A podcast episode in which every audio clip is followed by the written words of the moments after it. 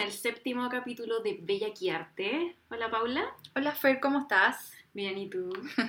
Excelente, amiga. Tanto tiempo sin vernos. Tanto tiempo. Oye, de contarles que hoy día con la Fer salimos a nuestro primer almuerzo en la calle. Como claro, primera salida post cuarentena en medio de la pandemia. Con muchas precauciones.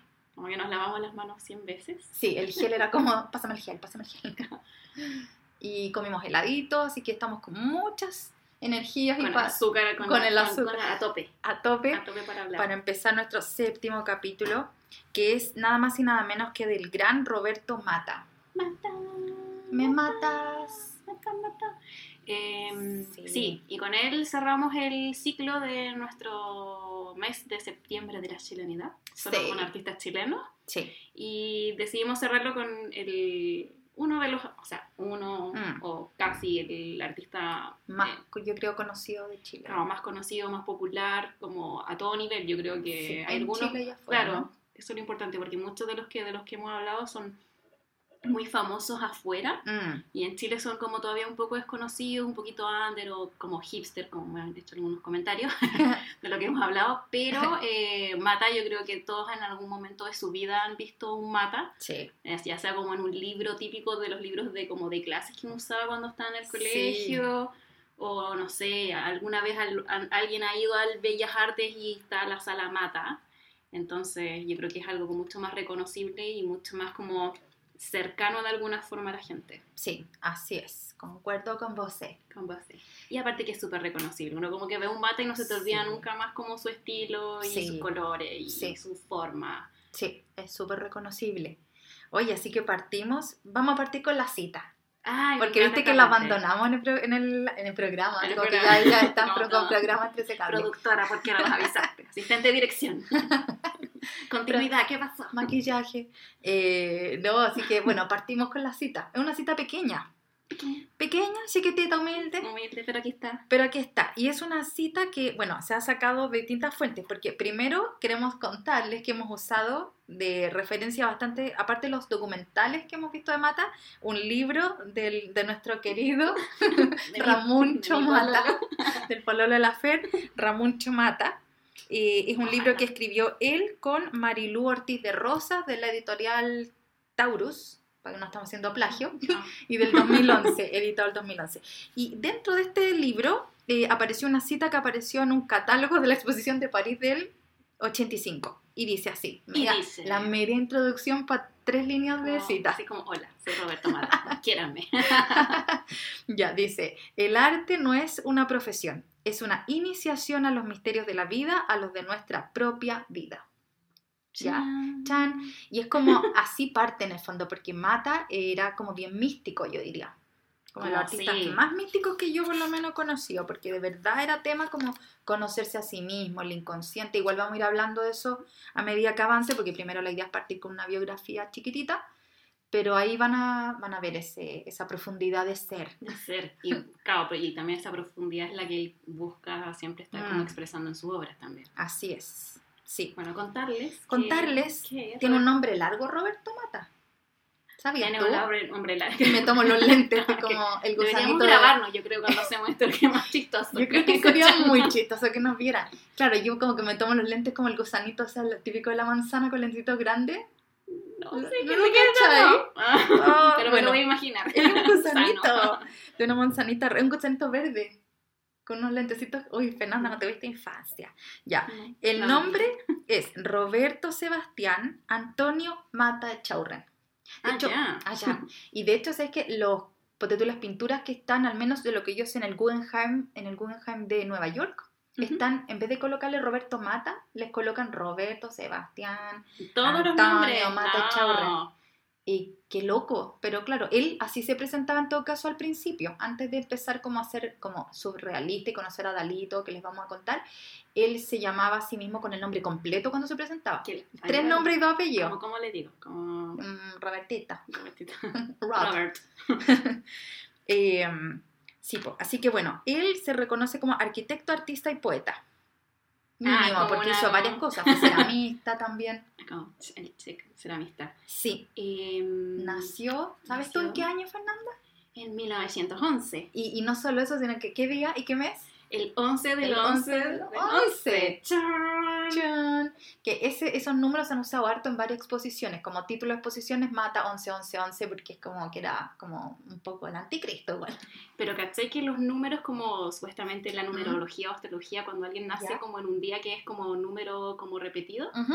Como que supuestamente te augura una buena fortuna. Y él Ah. tenía como día, mes y año, era como, Uh, claro, Como vas a ser muy bendecido. y vas a vivir todas las vidas del mundo, que ya lo vamos a contar por ¿Y qué. ocurrió? Sí, Sí, pues, yo nací en un día como doble, ¿En como serio? 22, y no, fíjate, no tengo buena fortuna. Espérate, pero tú ¿Qué naciste el pasó? 22 No, pero solamente del el- 2. O sea, no. pero no, pues, del 10. Del 10, sí. Casi me pegó. Ah, Así como abrimos unos ojos así como no somos amigas. Se termina este podcast. Adiós. Como Corte. drop the mic.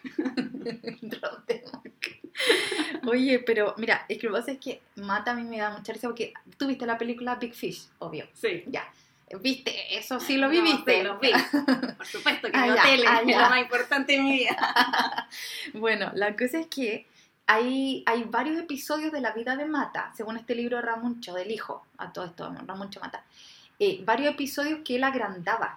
Algo como Big Fish, como el personaje Ya, sí, principal. decía que como, no está- es- yo pe- pe- esperaba tu Big Fish está basado en la vida de Ah, Roberto Mata, claro. que era como la guinda la torta de todo lo que vivió Mata. Sería, ¿te imaginas? Vamos a ir a entrevistar a Tim Burton. Eh, no, pero en el fondo como que la idea es que él no mentía, sino que con lo que cuenta Ramuncho es como que solamente mm, como que fantaseaba un poco alrededor de su Ah, vida, trataba de darle claro, ¿cachai?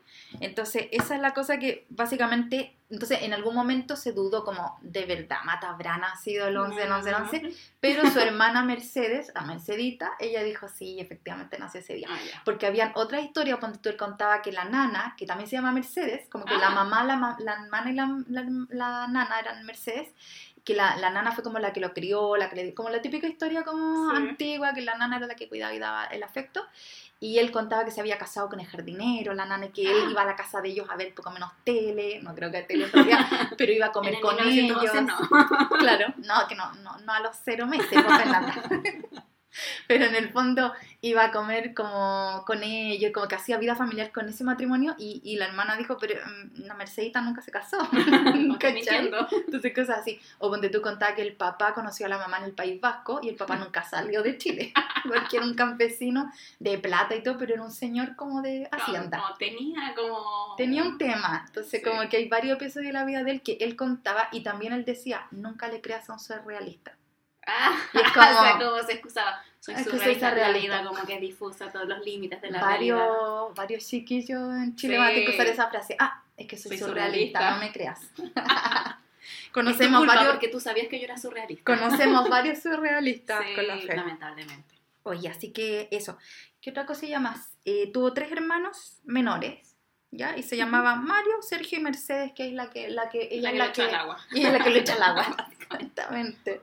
El papá era Roberto Matatagle, que como les dije era un agricultor muy serio, muy distante. Sí, su familia era una Sí. familia, como he dicho, acomodada, tenían plata. Sí. Y mm, eso sí, Mata, cuando estuvo en el colegio y cuando ya entra a la universidad, como que se distancia un poco de la ideología política de Shukrashe ¿Ya? y empieza a tener como estos pensamientos socialistas y más, más Mm. cercano a ese lado que como el, Claro. el pensamiento de derecha, Sí, básicamente. él era bien político, o sea, desde Sí. la universidad iba a marchas contra Carlos Ibáñez del Campo, creo que Sí, tiempo. como en este siglo era... ¿Quién Era, estaba? él era, claro, iba a marchas y todo. Sí, era como súper... motivado. aguerrido. Después vamos a ver que fue ponte tú parte del, del eh, partido político del comunista de Italia. ¿Cachai? Fue Claro. inscrito en el Partido Comunista de Italia y así, bueno, participó también en la época de dictadura, con obras, qué sé yo. Y ahí, Como vivió 92 años, como que hay harto que contar.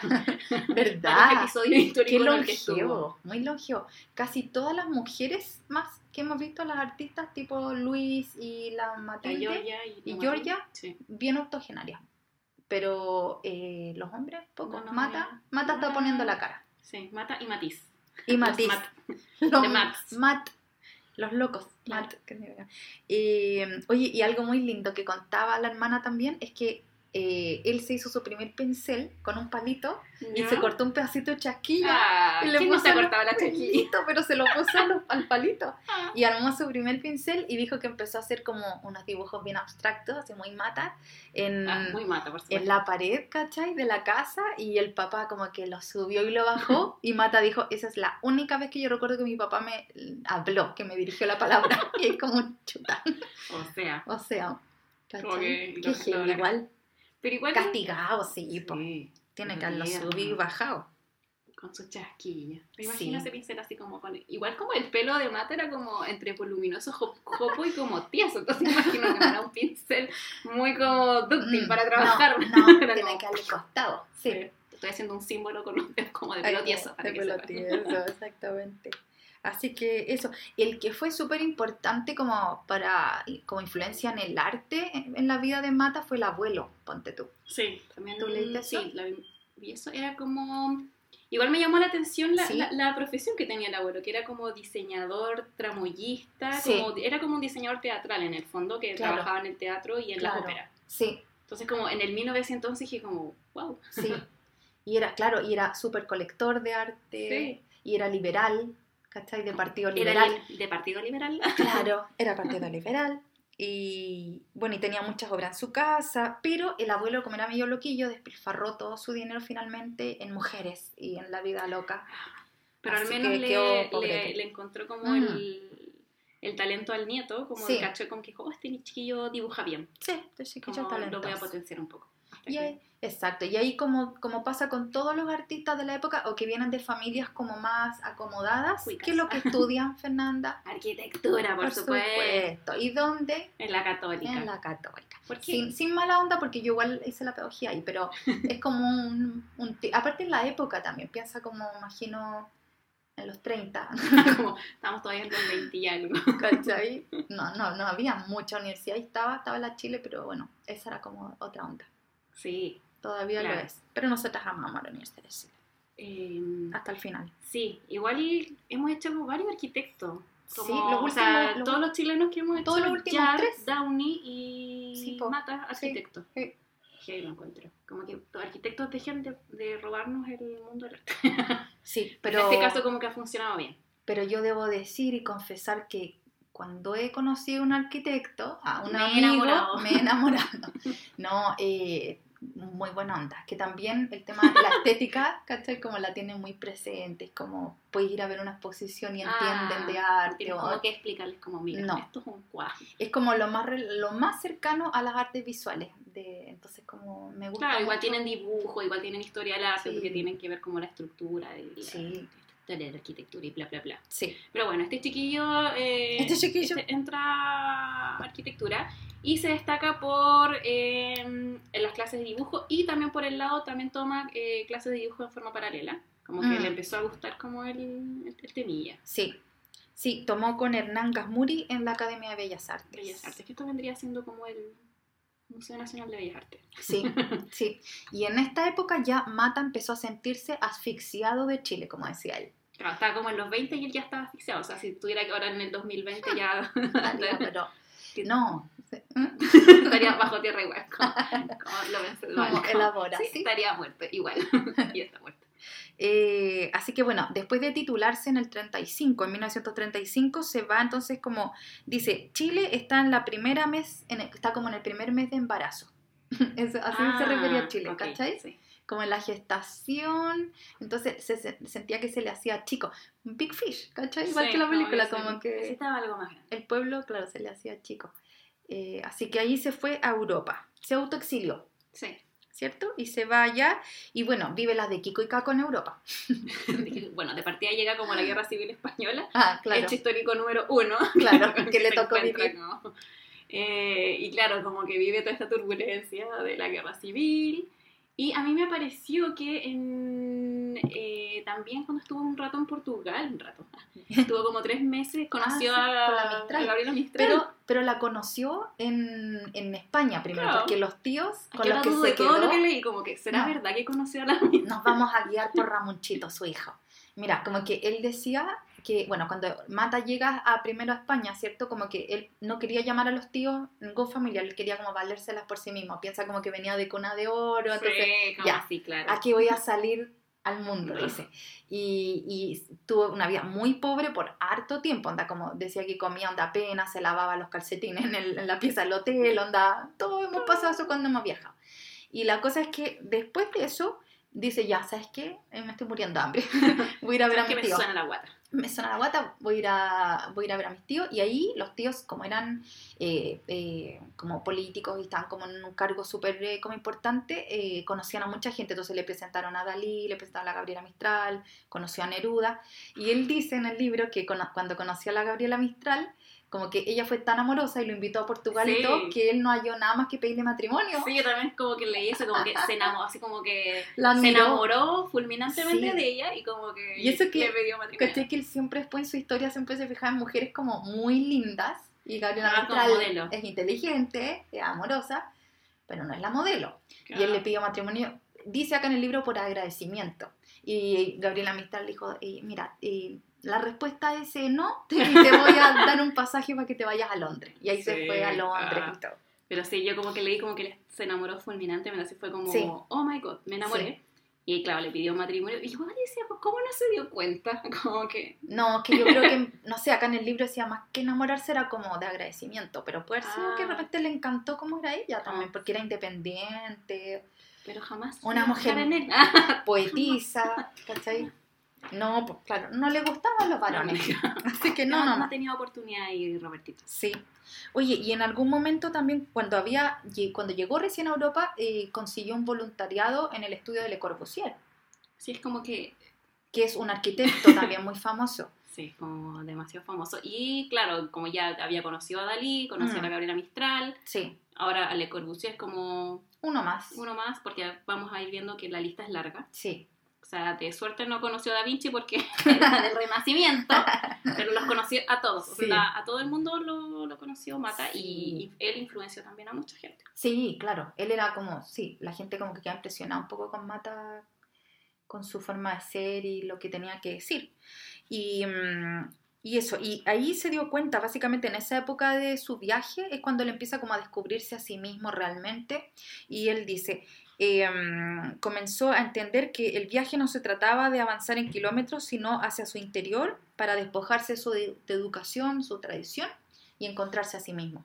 Oh, Sí. tierno igual. Igual súper interesante, como que esa es la idea también de viajar solo, yo encuentro. Sí.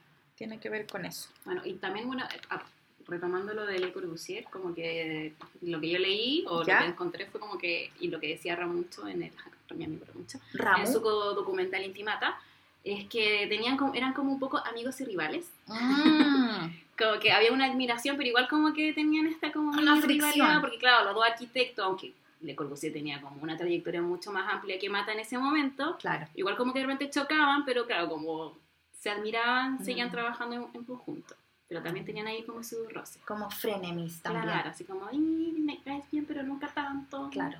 Sí, de más. Es que venía como este talento nuevo a lo mejor. Sí, y él, claro, como admirar como la trayectoria del otro y querer ser él. También Sí. está como la... Hay un estrecho, estrecho camino ahí. Eh, bueno, y García Lorca, ese no lo habíamos nombrado, el gran, el No. gran Federico García Lorca, él también conoció a, a- bueno, Mata lo conoció a él. en esa época Mata la conoció a él. Y García Lorca le da una carta para presentarse con Dalí. Viste que en esa época no era llegar y permiso, se puede. No, pues era como traigo una carta, yo soy Roberto, y le dio todo el nombre. Soy Roberto, Sebastián, ¿cómo era Antonio, Ay, no, Mata, qué- Chaure? Qué latero Qué igual. latero, encuentro. pero la época era más formal también. po. Y entonces iba con Dalí. Entonces va y le entrega la carta como de parte de García Lorca y ahí Dalí lo recibe y le dijo, pero ¿qué es ese nombre? Le dijo Dalí. ¿Qué cosa? se afiló su bigote así como, Ah, ¿qué es ese nombre? Le dijo, tú de ahora eres Mata. Just Mata. Just Mata. Y ahí quedó como Mata de ahí en adelante. Como todo, sí, porque a mí me Sí. llamó la atención en el Sí. documental que toda la familia, Mm. el, el- el hijo, los nietos, y todos le dicen mata, no le dicen como Roberto, ni abuelo, ni papá, no, es como mata. Claro, sí, Tobles Mata. Mata. Sí, Como la nieta como de tres años decía como mata. Como sí. chistoso igual. Bueno, y después de Dalí, Dalí le dio otra carta, ay, cachado, Iba como de, iba de carteo. de carteo en carteo, le da otra carta y le dice, anda a presentarte ahora con Bretón, Chan, André Bretón. ¿Quién es André Bretón? El preguntarán padre del surrealismo. El padre mismo del surrealismo, el que ¿Qué hizo es el, surrealismo? el ¿Qué es el surrealismo? Oh, ¿Quién es el surrealismo? Sí, no, pero es bueno ir hablando estas cosas, como aclarando como- dudas. Eh, bueno, André Breton es el padre del surrealismo y el surrealismo Surrealismo. básicamente es como un arte que busca trabajar con el inconsciente, como, eh, ¿cachai? Abrir conciencia Claro. también. A través de como Lo, lo que tienes en, en la mente sin traspasarlo por el lado racional. como Exacto, como impulsivo. El automatismo psicológico. Eh, Es una de las vanguardias del siglo XX. Mata Súper. estuvo como en el como en nacimiento y Mm. vivió cada una de las vanguardias, yo creo. Mm, o sea, creo que sí, es, no, no, no, 1911, no fue parte de todas, lógico, pero, pero las como vivió como en primera persona, porque Claro. estaba como desde el 1900 estaba como el futurismo, el surrealismo, y él estaba en Europa. entonces estaba como todo fluyendo. Después tiene una gran participación en el expresionismo abstracto norteamericano. Ahí Entonces, vamos a ir de a va- poquito. estuvo como en todo, todo el movimiento artístico como que lo vivió. Exacto. Entonces, cuando conoce a André Breton, le muestra sus dibujitos, ¿cachai? Lleva su Lleva su portafolio, lleva la, creo que era el block arte de un octavo, ¿no? Y lleva su portafolio, se lo muestra y Breton le dice, usted es un surrealista, así como no hay duda alguna. Y bueno, y le toma mucha estima y lo invita a incorporarse inmediatamente al grupo, Al club. al club. Eres parte del club, le da como su, su carnet Su plastificada. chapita, como el uniforme, ser, Sí. tienes que ser surrealista. Lo despeina porque todos los surrealistas tenían como un peinado así. Claro, se sacó el gel, Claro. Y, y bueno, y ahí, ahí, ya- ahí ya cuando ya está en el Ahí, grupo, ahí sí que se codea con todos, porque ya participa en las exposiciones con ellos, como que se le abre un mundo completamente, y ponte tú se hace súper amigui de Duchamp, de Marcel Como, o Duchamp, sea, que es como el padre del dadaísmo, y que aquí estamos por un centro padre, así sí, tanto como el padre los el padre del papacitos de la vanguardia. Y, y ponte tú, hay unas fotos acá en el libro donde muestran a Duchamp con la esposa y, co- y mata con su pareja. Que No sé, la esposa, no, entonces la una de las mujeres que lo acompañaba al hombrecito, y, y están juntos en un castillo pasando un verano, y es un castillo que se lo prestó la Gertrude Stein. Entonces, como que cuando yo escuchaba todos estos nombres, yo estaba como en shock estético igual. Como será Big es como ahora como lo pienso es como será como Big Fish como que él inventaba Pero está la foto. ah, ya. ¿cachai? como lo vi. importante si hay foto es real Claro, pero yo más que eso era como, ¿qué onda el nivel de nombres? Como el name dropping, ¿cachai? Sí, Así como- Gertrude Stein, de- ya, de todo lo que hemos nombrado es sí. demasiado, es demasiado. como lo más famoso que, Sí, que yo conozco es como no sé Sí. Mata ahora sí. Para los que no han escuchado de Gertrude Stein, en la película, ya lo hemos nombrado antes, eh, la media, ah, París, no, me- la medianoche en París, de Sí. Woody Allen, ahí aparece un personaje que, no me sé el nombre de esa actriz, pero interpreta hasta como Ah. mecenas, que en una escena está como con Dalí, con, perdón, con Picasso, estaba Hemingway y está el actor, y bueno, y ella era una mecena en el fondo, como de los artistas de esa época, entonces ah como que le ella les prestó como su casita de verano, su casucha su casuchita la castillo. cabañita la cabañita Así que mm, increíble, ¿cachai? La vida que llevaba Mat- Mata en esa época. por suerte que se fue de Chile. Sí, se le hizo chico y en verdad tenía que vivir otra Tenía que vivir Oye, Neruda, ponte tú, así como tirando otros nombres. Seguimos porque No, ya todo esto, no. ¿qué, qué más? No importa. Neruda le, le tenía un sobrenombre, le ponía Mato Mata. mato mata porque Mato significa loco en italiano, e mato. y mata su apellido, entonces como el loco mata, y mata siempre le decía, ay, a ti ni siquiera te gusta mi pintura, le decía Neruda, y Neruda a su vez le decía, ¿qué si tu, poe- tu poeta favorito es Nicanor Parra? Como que los dos se reclamaban como, como que no eran sus fan claro, tú no eres mi fan, bueno, tú tampoco. sí a mí tampoco me gusta Neruda francamente Pucha, a mí me gusta Neruda y me gusta Nicanor Parra. Pero yo ponte tú el que me leí como muy chica fue 100 sonetos de amor de Neruda, Ya. romántica ella desde chica. Romántica. Y me lo leí, de haber sido en la media, más, más chica, me lo encontré de mi abuelita. Y ese libro yo era como colapsé, y como que amé a Neruda como por 10 años de mi vida. Y ahora ya como que me da lo mismo. Ahora te eres, inmune a él. A mí soy inmune al encanto Ah, de me Neruda. encanta. Así que eh, en la vida en el fondo en, en Europa fue muy, muy eh, Prolífica. prolífica. En cuanto como a amigos. Sí. Y bueno, y también a encontrar como más que también tener tantos amigos famosos, también Sí. es como encontrar su norte, como su estilo, Sí, eh, su forma de ver el arte, de Mm. sentir y vivir el arte, ¿cachai? Como que eh, fue como el paso que tenía que dar, sin duda. Sin duda. Sí, tenía que haber seguido, porque si no, acá habría seguido como, estábamos en los años 30, como Mm. habría seguido como pintando el, como el, el estilo academicista de las bellas artes que había acá en Santiago. Claro. Y bueno, ahí estuvo, porque estuvo en, en dos periodos en Europa. Entonces, Claro. este es el primer periodo del que le hablamos, como la Fer dice, como descubrimiento de sí mismo y descubrimiento del mundo, básicamente. Y después de eso, a pesar de que no le gustaba mucho la idea, se fue a vivir a Nueva York, en Sí, Estados estuvo, Unidos. entre, estuvo 10 años aproximadamente, entre 38 y 48 viviendo en Nueva York. Ujú. Y bueno, aquí claramente no llega así como, hola, soy nadie, sino Claro. que llega, conoce como al círculo de los nuevos como artistas norteamericanos que estaban surgiendo. Sí, Y eh, bueno, aquí el- la influencia que tiene Mata en estos artistas, como son Pollock, de Kooning, Rothko, es eh, la forma de crear Mm, y cómo se desarrolla el expresionismo abstracto luego de que ellos tienen contacto con Mata. Sí, empieza como a surgir ya como de forma mucho más eh, material y con obras ya hechas después de conocerlo, el expresionismo abstracto norteamericano, que es de la entre los 40 y los 50 es como el boom del arte sí. en Estados Unidos. Podríamos a lo mejor ver la primera obra de repente, como para tener una idea qué es ¿De lo que había ¿Qué es lo que había? hecho Mata antes de como de llegar a, a Nueva York y pues, porque esta es del 30 y Es de 38, no, 39, sí, justo antes de irse a Estados Unidos. Eh, les recordamos que pueden ir al Instagram para que vayan viendo las fotos de las que nosotros estamos hablando, deslizar la foto del afiche de Mata y vamos a ir viendo en forma correlativa las obras. Vamos al momento interactivo. Eh, partimos con la primera obra que se llama La morfología psicológica, que, como decía la Fer, está localizada entre los años 38 y 39. Puede haber sido Sí. cualquiera de los dos. Hemos visto que biografía aparece distintos números.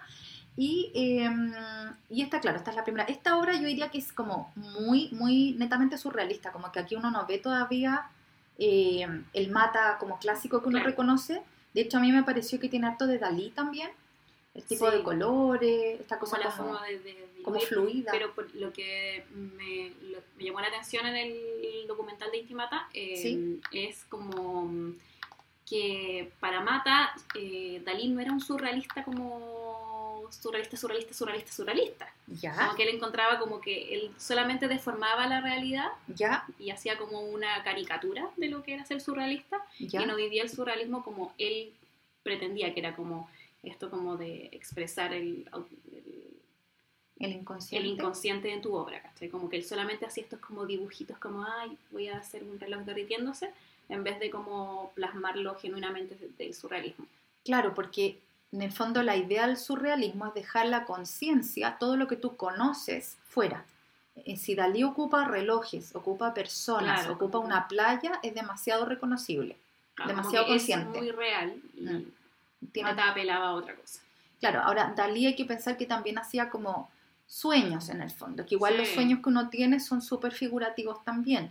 Yo creo que hay distintas ramas Sí. nomás dentro del surrealismo. Claro, pero pa- pa- para Mata Mm. como que Dalí no era su favorito. No. Y bueno, acá también la paleta de color está como súper ambigua, todavía como que a mí me pasa con... O sea, estos colores los vamos a ver en sus obras, pero acá está como mucho más el amarillo, como Mm. que no, no lo había visto así como tan y power ese en sus azul obras. celeste tampoco tan, Sí. tan fuertón. Como que tiene algunas obras que son solamente, como en toda la gama de los azules, pero... Son más mm, profundos. Sí. como que la conciencia, ¿cachai? Como que se ve otra, te lleva a otros planos. Y también como el, el dibujo o cómo estructura la obra eh, todavía no se acerca como a lo que definitivamente lo iba a ser reconocible como artista. Porque, claro, no hay como la- el, el uso, no hay como tanto uso de línea, no hay punto de fuga, pero la estructura de cómo él va a construir sus obras todavía no está presente en esta que es como mucho más como antigua. Sí. Eh, después de esta obra, nosotros elegimos una obra que ya está eh, hecha en Nueva York. Y esta obra, para como empezar a hablar de esta etapa de su vida, comencemos con esta obra que se llama El vértigo de Eros, que es de 1944. Esta obra es la que ustedes van a ver como unos tonos medio violáceos, café, medio amarillo. Todo con amarillo. Sí, y alguien había dicho que esto está hecho como, y claro, y se ve como en la técnica, como cuando uno dibujaba, donde te ponían una hojita de blog y tú dibujabas como varias capas de lápiz de cera y después rayabas y salían los Ah, colores claro, debajo. sí, sí. Está hecho como en esa técnica. Y aquí yo diría que ya se nota un poco como la influencia como de la arquitectura en su vida, ¿no es cierto? Sí, como con los los planos. Con el tipo de personajes que son también bien reconocibles como Mata. El dibujo, El la- lo- como que no hay un punto de fuga, sino que hay muchos puntos de fuga, es como Sí. diferentes realidades en una sola hora. Sí, los distintos planos de color. Entonces, como que yo siento que acá él ya se sentía mucho más como cómodo con su propio lenguaje. Claro. Sí, Bueno, esta obra también es del 44, está sí, cuando Mata viaja de Europa a Estados Unidos, hay que pensar que estábamos como entre el 38, luego viene la Segunda Guerra Mundial, que también le toca vivir la Segunda Guerra Mundial, cuando él está en Estados Unidos, cuando estalla la Segunda Guerra Mundial, y también su obra se va como a ver como afectada por el tema. claro. Su vida personal también se ve afectada por, por la guerra, como que justo en esa época nacen sus hijos y como que él no se sentía preparado como para ser padre en medio como de lo, todo lo que estaba pasando. Claro, Como realiza que- varios poemas como de sufrimiento, Sí, como que- del peligro del día a día. Bueno, también es como una guerra mundial, no es como que él- cualquier cosa. Yo creo como que cualquier como artista que tiene una sensibilidad mucho más como a flores de piel te- se va a ver sentir afectado o tocado por lo que está pasando. Sí, de todas maneras. Bueno, aquí nos quedamos un poquito para contarles que también, bueno, en Nueva York él también, bueno, conoció a harta gente, fue interesante yo creo, pero no, no fue como, no es lo mismo que como se sentía en Europa. Y ocurrió casi al final de su estadía un episodio un poco bochornoso, que está todavía por esclarecerse, pero en el fondo nosotros nos apegamos a lo que relata el libro, que es del hijo de Mata, de Ramón. Chin. Ramón Chin. Eh, queremos pensar que eso es como lo más cercano. Eh, ocurrió como un caso en que eh, a él le, hicieron una especie de ostracismo en, en Nueva York porque hay un artista que es de apellido Gorky, que también es bien famoso, lo pueden ahí googlear. Él eh, era bien amigo de Mata y se suicida en un momento. Entonces, varias voces acusaron que Mata había producido de alguna manera el, el motivo por el que él se quería suicidar, porque se había como metido con la esposa de Gorky. Como tuvo una affair con la esposa. ¿cachai? Entonces mata y dijo, a ver, perrito perrón, dijo, dijo, no, o sea, Gorky tuvo un tema también porque tuvo una, una enfermedad, creo, un tema Claro, heavy. como el tema con el cáncer, también tuvo claro. un problema con una parálisis del cuello, Claro. tuvo un accidente de auto, entonces fueron como varias cosas Varias que pueden haber detonado el, el suicidio. Entonces Mata dijo, bueno, Gorky llevaba ya de- depresivo como harto tiempo, entonces fue por eso. Pero en el fondo el circuito del arte no le creyó a Mata. como ningún surrealista le, cre le No, creyó de y hecho lo echaron, lo echaron del grupo y de hecho no pudo exponer en ninguna galería tampoco, o sea, quedó completamente aislado. aislado, exiliado. Así que no hay, yo, no hay nada mejor que tomar sus maletitas en el 48 y dijo, ya, me vuelvo a Europa, chao con Nueva York. Sí.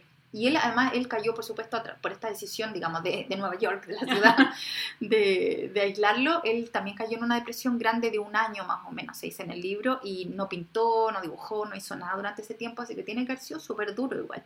Claro, porque todo el círculo al que él Sí, Por primera vez claro. sentía como parte de y como que sus ideales Mm. iban en conjunto con ellos y su, Sí. su forma de creación y el discurso que también tenían los surrealistas, Sí, eh, como que te, te la espalda, como sí, que igual fuerte. te encuentre. Pero y después, aparte que no podéis poner, pues. Claro, pero después lo perdonaron porque ahora tú vas a Nueva York o cualquier museo está lleno de obras de Mata. Sí, en el, en el 59 como que lo reintegran. Y bueno, Sí. también Mata es el último representante del surrealismo Como vivo, ¿cierto? que hasta el 2012. Hasta el- claro, Fue el último representante del, con- en comparado con los otros que vivieron mucho menos que él. claro. Y el toda esta obra que estamos mostrando ahora, El Vértigo de Eros, fue adquirida por el MoMA justamente, por el Museo de Arte Moderno de Nueva York. Y después en el 57 ellos le hicieron una retrospectiva y todo el tema. Ah, que- Así que está un zanjado. perdón. un- Sí, un perdonazo. Un perdonazo. La tercera se llama La Le Pianiste y es del 56. Claro, Le Pianiste. A mí me pasa esta obra como que la encuentro súper poco mata. No me mata. No te mata. no me mata. Eh, igual tiene como estas formas de construir como sus como objetos o como o sea, dentro de este como no sé, un universo hay como unos pequeños como detallitos que sí me dan la Como en- sensación el de cuerpo. en el cuerpo del, del mundo como muy mata, ¿Ya? pero como al mirarla así como de una sola, como que si tú me preguntaras yo como historiadora del arte, Sí. pésima, te diría, no, esto no es mata. Sí, claro, es un poco reconocible en realidad. como un estilo muy diferente, como de la forma de construirlo, como la línea negra. Ahora, Eso porque nosotras, que en realidad no somos expertas en mata, pero estoy segura que cualquier persona, claro, supiera, porque en el fondo eh, es como muy los murales también de mata, como que tiene estos degradés, ¿no es cierto?, de la mitad hacia abajo, también como los planos con los cuadraditos de colores. Hay algo que después de mirarlo un buen rato uno puede reconocer ah, muy de mata. como- pero como a primera instancia, así como, Pero a primera instancia no. Aparte que él no tiene muchas obras donde haya como un personaje central. No, siempre es como son pequeños como munditos que Claro. van creándose al interior de la, de la obra, Sí, como la multidimensionalidad. sí. Así que como que ahí nos costó un poquito ver.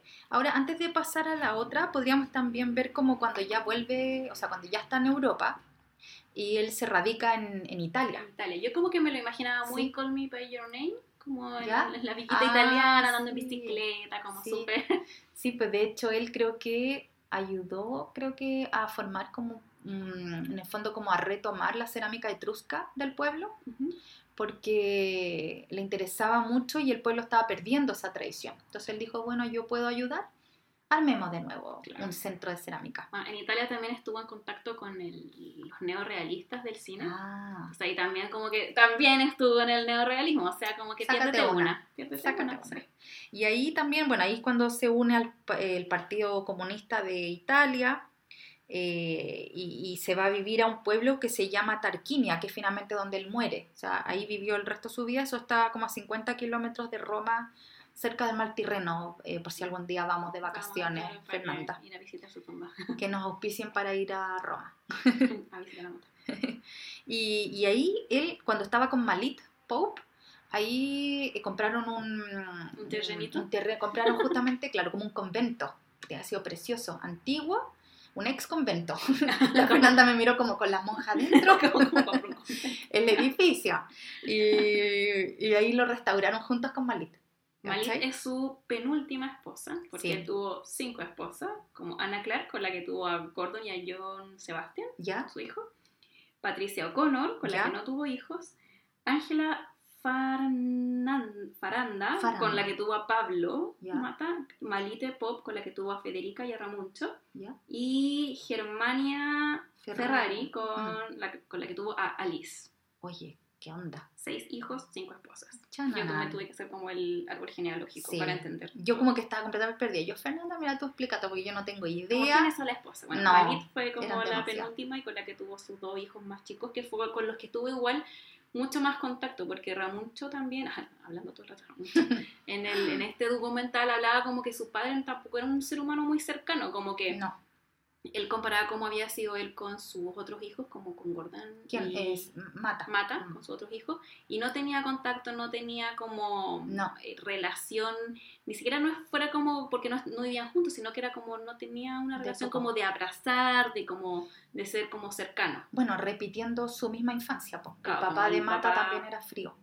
Eh, de hecho, Pero bueno, Igual yo en el documental Sí. como que, claro, decía como que no tenía esta cercanía de abrazarse Mm. y todo, pero en el documental sí, igual ya era como viejito, se veía como un viejito tierno. sí, pero claro, es que él, él como- adoraba a los hijos. O sea, de hecho, las cartas de aquí de Ramoncho del libro, el libro se llama Cartas a Ramoncho, y muestra, y las cartas son, le dice, hola mi amorcito, le escribe siempre como con mucho cariño, pero yo creo que se refería a lo que tú decías al principio, como el afecto del abrazo, como Sí. el cariño, como de piel a piel, era como un papá lejano en ese sentido. Y además como que mandaba cartas, pero tampoco los tenía al día a día, Sí, entonces o no sea, habían de hecho en este documental Ramón Chabón muestra con las postales que le mandaba Eso, Mata. esas son las cartitas. Y mm, como que, claro, dicen como te quiero mucho, cómo estás hoy día, y como que las muestra y dice, ya, ¿qué encuentran ustedes raros en estas postales? Ah, Entonces la gente como dice, como no tienen el sello, o sea, como supuestamente las había mandado como diferentes partes del mundo, ah, pero en verdad no, lo que Mata hizo fue que las escribió antes de irse, ah, entonces después como que a Ramuncho solamente se las entregaban, ¿cachai? Como que por eso recibía postales todos los días, no es que se las mandara realmente, sino que las había dejado escritas desde mucho antes,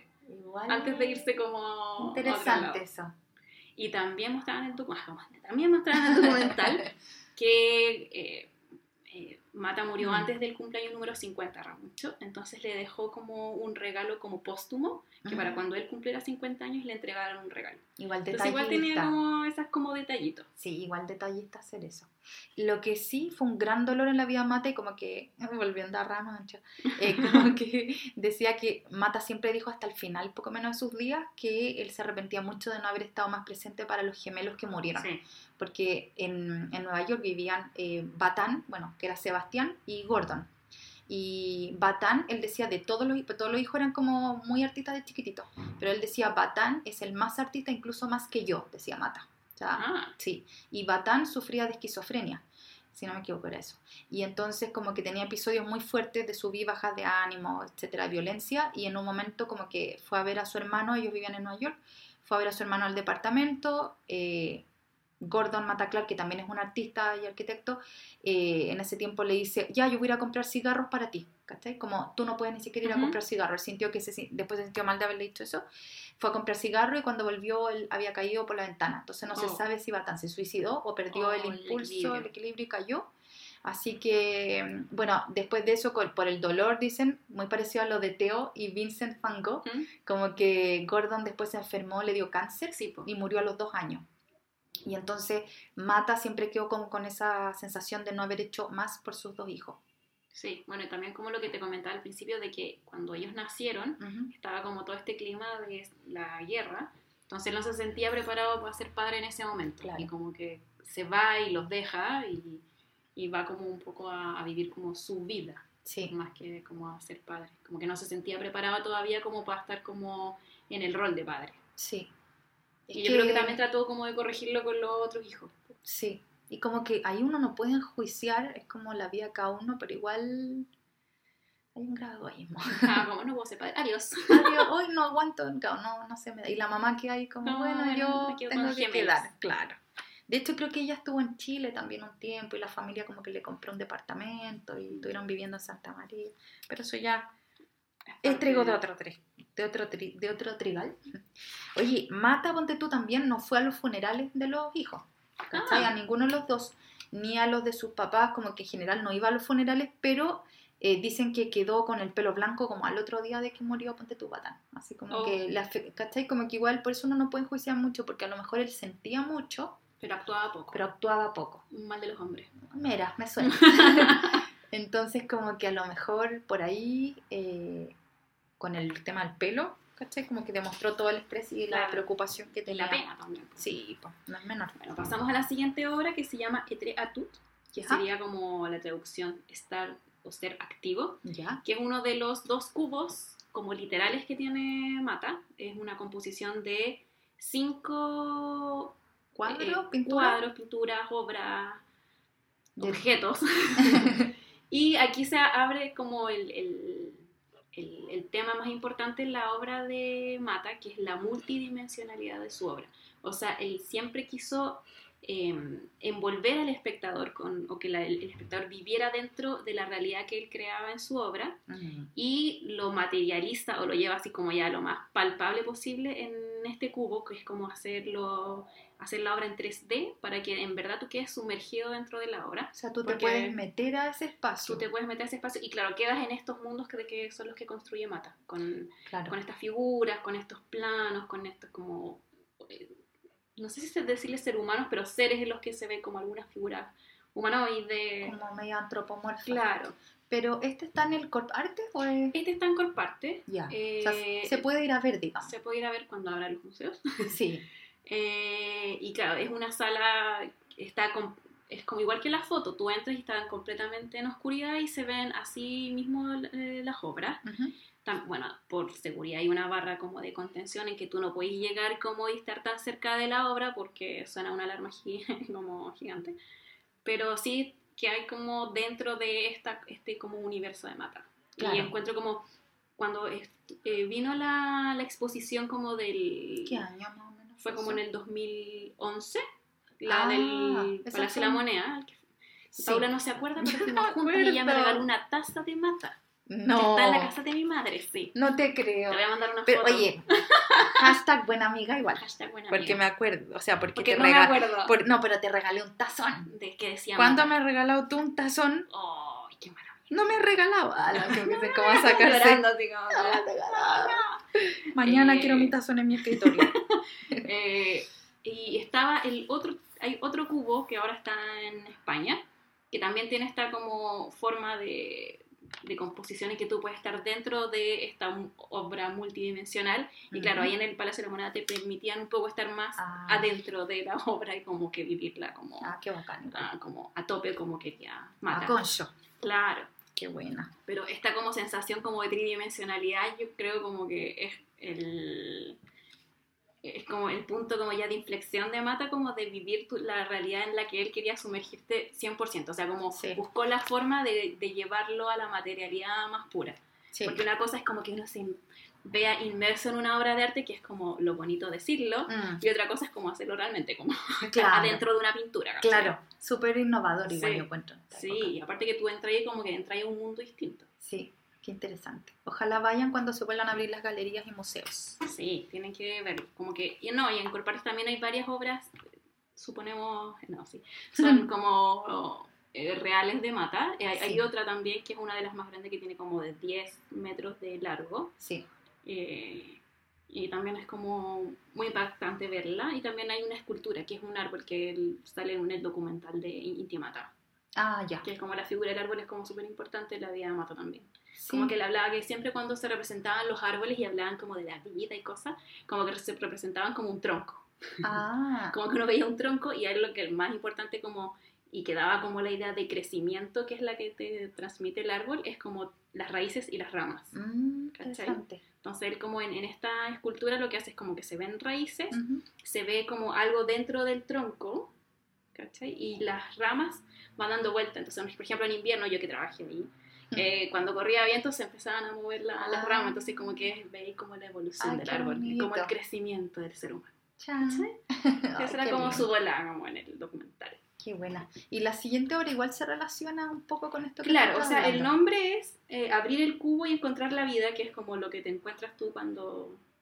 Igual es como abres tu interesante. Claro, es que esa es la cuestión. Como que el El cubo para cubo él es como mente, tu mente, como- Claro. Entonces, como que él quiere que tú entres a su mente con la otra que es como un cubo real y veas como todo su, como su carga literaria, su Y ade- discurso, sus sentimientos. Pero además de solo su trabajo, que tú abras tú propiamente. al Claro, entrar. porque sin abrir tu mente tú no podías entrar como en contacto con el, con el, ni con Mata, ni con el arte, ni con nada. Claro, además que él siempre en el fondo decía, la idea es que cada uno se conozca a nivel inconsciente, a nivel personal, que abra el cubo de su propia mente, que derribe su educación, sus tradiciones. Bueno, y esta en particular, la de Abrir el cubo y encontrar la vida, es del 69, ¿Ya? y es una de las obras Como- también... sí, ahora.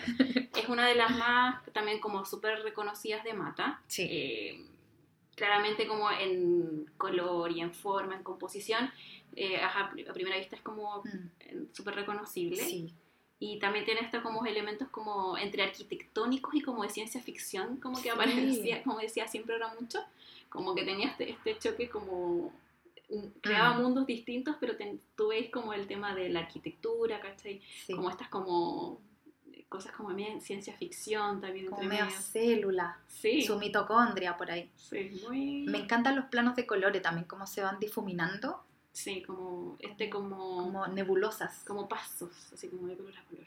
Sí, y también como muy cósmico, muy nebulosa, Sí. muy como Vía Láctea. La. Vía Láctea, el universo. Oye, eh, bueno, estamos esto ya entrando al 70 y hay- ah, aquí viene una hora para que hablemos un poquito también de cómo Mata y la dictadura. Mata y Chile. Mata y Chile y, especialmente como él era un ser muy político, la dictadura como que lo unió bastante a, a Chile. Eh, igual él viajaba, no era, no era que viajara tampoco, pero a medida que se fue haciendo más viejito viajaba cada vez menos a Chile. Claro, o sea, en, me- en medio de la dictadura no viajó, Mm. no dejó de venir a Chile claramente, porque tenía, claro, su pensamiento, Un poquito opuesto Eh, al señor. sí, claro, comunista. Y bueno, esta obra en particular podríamos dar el nombre también antes de empezar, que se Ay, sí, me llama... Espérate, se llama... El primer gol del pueblo ¡Ay, chileno. me ganaste! y es del 71. Claro, justo antes de que quedara la caga en Chile. Y exactamente.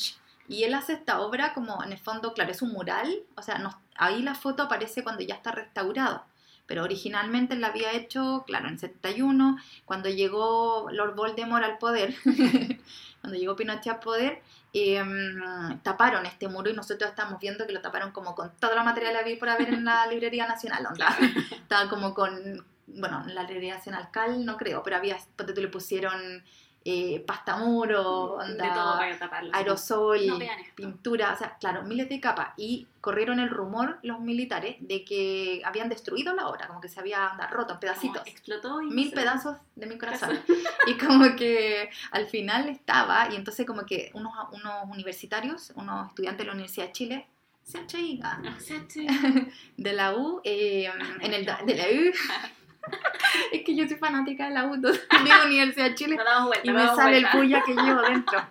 Oye, y en el 2005 estos estudiantes dijeron, investiguemos qué habrá pasado con la obra. Y entonces como que ahí, claro, empezó una investigación que duró tres años y en el 2008 ya se pudo ver lo que uno ve en la foto, que es como la restauración, Claro, lo mejor que ve- se pudo. Se, se ve como borroso y porque Sí. entre tanta cosa que le pusieron se encima. raspaba el color y lo bueno es que ellos tampoco quisieron hacer una restauración donde completa como que recobraran los colores y nada porque la idea era como también ver Ver cómo, era originalmente. Así que quedó ahí y esto fue restaurado gracias también al aporte económico de la Municipalidad de La Granja, porque ahí está ubicado. Bueno, este mural fue Sí. creado en conjunto de Mata con la Brigada Ramona Parra Sí, y con el Mono González, que es otro muralista. que también es parte de la Brigada Sí, Ramona Parra. em, bueno, él en el documental de Intimata dice que para el- el- la señal que dio Mata al, al ser como un pintor como de caballete o claro, de taller, eh, salía a la calle cuando recién estaba como surgiendo el muralismo en Chile, Mm. fue una señal positiva o una señal como de apoyo al, al arte muralista, eh, porque claro, era uno, era Mata, eh, y dos, como que Mata también vio como la creación del muralismo, como Mm. eh, cómo eh, trabajaban y le gustó mucho como eh, la manifestación del arte en los muros, ¿cachai? claro. Como la cercanía, Sí. los materiales, cómo la gente trabajaba en conjunto con los muralistas cuando iban a, a pintar, Mm. como que todo ese proceso le gustó mucho y claro, el Mono González decía como que para ellos muralistas como sentir el apoyo de este Gran artista. gran artista y artista de taller como que ayudó a que los otros artistas también vieran el Ah. muralismo como, Como válido. como válido, como parte del arte, ¿cachai? Como parte Claro. como el arte como tal, que es como el círculo lata que tenga que pasar eso, pero es, es así, es como, ah, hemos sido validados gracias a que un artista de alta alcurnia, entre comillas, Claro. de Bellas Artes nos apoya. Pero es así, hoy en día ya está mucho más democratizado todo el tema, también como con los graffiti y todo, Sí, son Como artistas que... que- se valoran hoy en día. El mismo Banksy, ponte tú. sí. Eh, esta obra además es la más grande que él ha hecho, no sé si de las más grandes del mundo, pero mide 25 metros de largo y 4 metros de alto. sí. La que está de Mata en Corparte ¿Ya? eh, mide 10 metros de largo, que es como Sí. también una de las más grandes que tiene. Yo creo que están ahí compitiendo. Compitiendo. compitiendo. Oye. 25 metros. En, en esta época también de la dictadura, Mata, como decía la Fer, no venía a Chile, pero lo que hizo fue mandar los tan conocidos cheques Mata, que eh, aprovechamos de pasar el dato, Onda Media auspicianos, porque en ondamedia.cl pueden ver un documental que se llama Cheques Mata. O sea, que nos manden un cheque mata. Ah, ni más ni menos. Y bueno, y ahí muestran cómo Mata, en el fondo, la forma que encontró de ayudar a sus amigos que estaban pasándolo muy mal en esa época acá en, eh, con el tema de la dictadura, eh, les mandaba cheques para que tuvieran, no, que no era plata, en el fondo el formato rectangular de papel como un cheque, pero era con dibujos de él para que así si ellos en algún día querían cambiarlo por dinero para poder comer, pudieran hacerlo. Entonces fue su manera de ayudar y mandó hartos cheques, o sea, formato cheque. Quiero uno. Para Yo venderlo. también, y eran súper lindos. Los mostraban y eran como demasiado lindos los colorcitos, como... Qué inteligente. Súper eso cute. encontré. Sí, igual en anécdota decían que él, ponte tú, es que se ganó unos premios, ponte tú, en la embajada de Chile en Mm. Francia y varias cosas.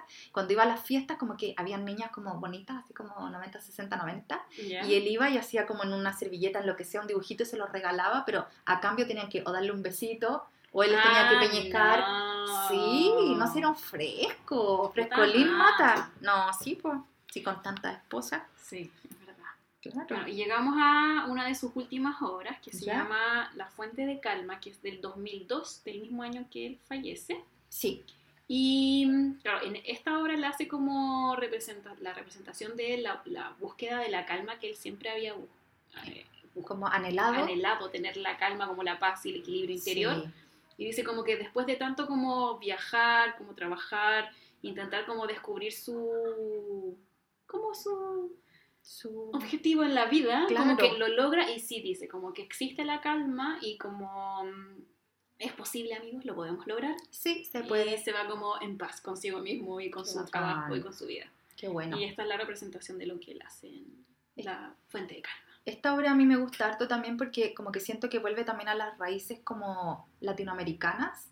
Como que siento que hay mucho de las culturas como mesoamericanas. Sí, como que también In- leí y como que en las otras obras, como en las que hay como estas como figuras semi-humanas Ujú. o humanoides que hay, hay mucho como de la cultura precolombina, Ah, claro. eh, en la forma como del, del trazo Sí, y la creación de la figura humana, que no, a ver, realmente no se ve tan humana, pero se, eh, al final como que te lo deja ver.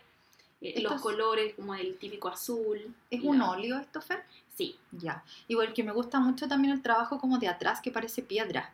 sí. Hasta Igual yo creo que debe bonito. tener como algo como... Como rugoso la No, tela. como- no, el color como amarillo me, me hace la, la sensación como de un tipo spray. Es que también, ta- eso te iba a 2002. decir, los rojos también parecen Sí. spray. Sí. Los rojos en la línea de abajo. Bueno, ya estamos en el 2002, ya había descubierto el, el, el spray, el graffiti, ya había pasado por toda esta otra vanguardia. Claro. Pero me gusta eso también porque significa que seguía como moviéndose como con Sí. nuevos materiales y como Sí, innovando. él hasta como el último minuto estuvo trabajando eh, Sí. y bueno, murió a los 91 años. Esto Entonces, es del año que muere en el Sí, en fondo. 2002.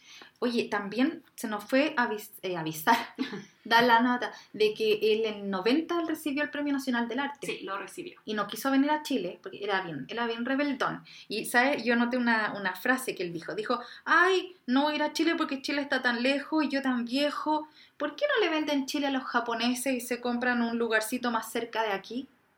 Chan. Y uno queda como, y eso escandalizó en la época los críticos chilenos y la gente se sintió, y no es para menor, súper ofendida.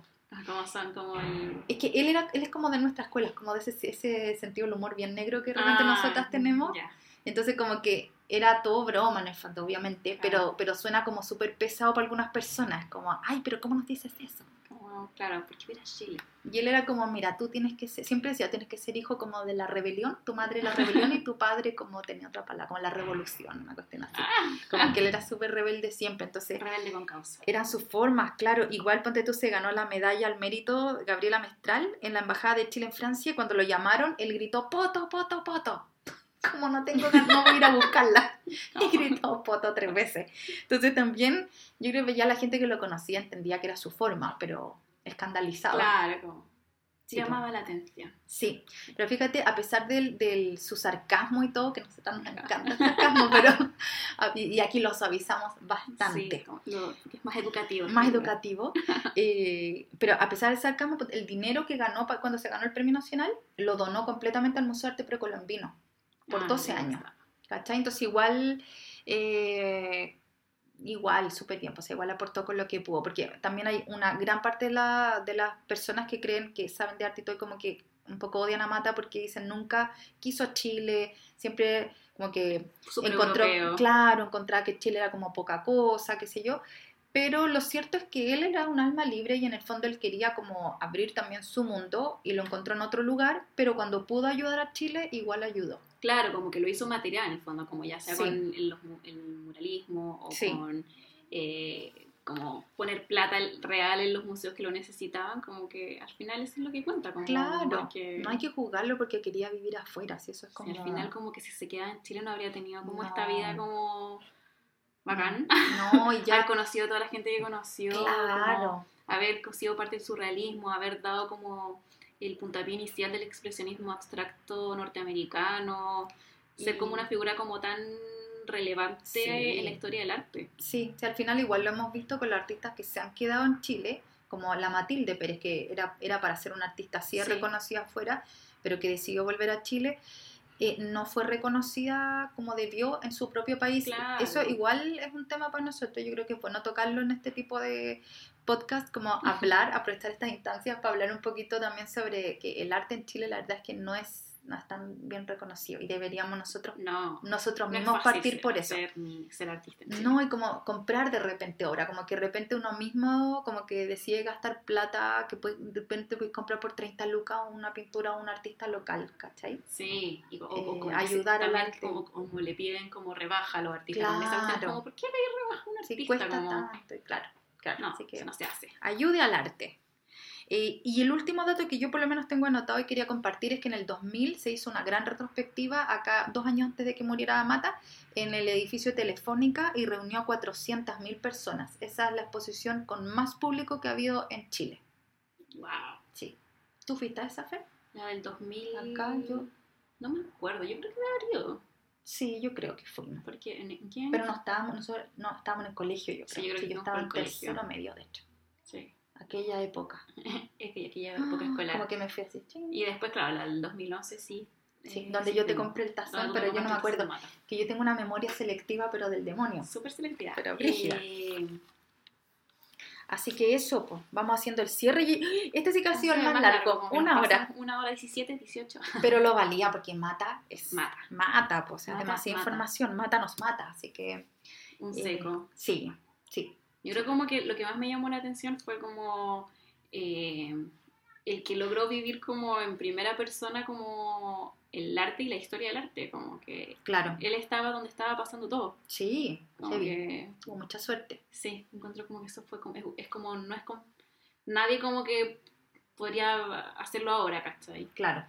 Es que amar una época también, Era como la época de la vanguardia, entonces como que él la vivió a concho. Eso, así que bueno, les damos las gracias nuevamente por participar. Espero que lo hayan disfrutado. Que se hayan tomado su tecito, su café. Sí, que se, Sí, así. les haya gustado Mata, que Sí. si lo conocían, lo valoren, y si no lo conocían, que ahora lo pueden conocer y reconocerlo cuando lo vuelvan a ver el- Sí. en, en alguna en alguna galería, museo. Sí, que nos sigan, sí, que nos sigan Que siguiendo. nos sigan siguiendo, suban nos los sigan- seguidores. que nos sigan en Spotify, en Instagram. Y eso, nos vemos entonces la otra semana con el octavo capítulo, Misterio Total. Misterio y sorpresa se viene. Sí, una sorpresa se viene. Ya, así que eso, chao chiquillos. Chao.